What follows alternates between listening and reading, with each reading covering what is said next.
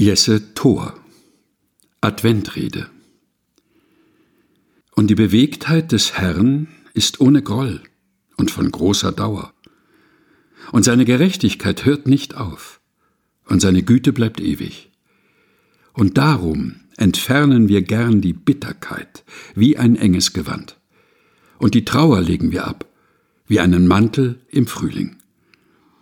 Und mit viel Sorgfalt nehmen wir die Einsamkeit von unserer Stirn, und wir weisen unsere Aufmerksamkeit hin zu den einfachen Dingen. Und wir verlassen uns auf das Dach, das keinen Regen durchlässt, und wir vertrauen dem Stuhl, der fest steht und der uns trägt.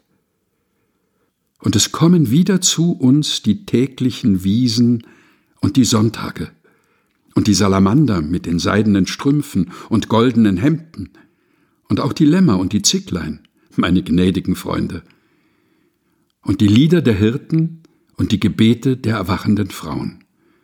Und es brechen die Tore auf, und es treten hervor die Erkennbaren, und sie stehen makellos da, und sie breiten ihre Flügel aus.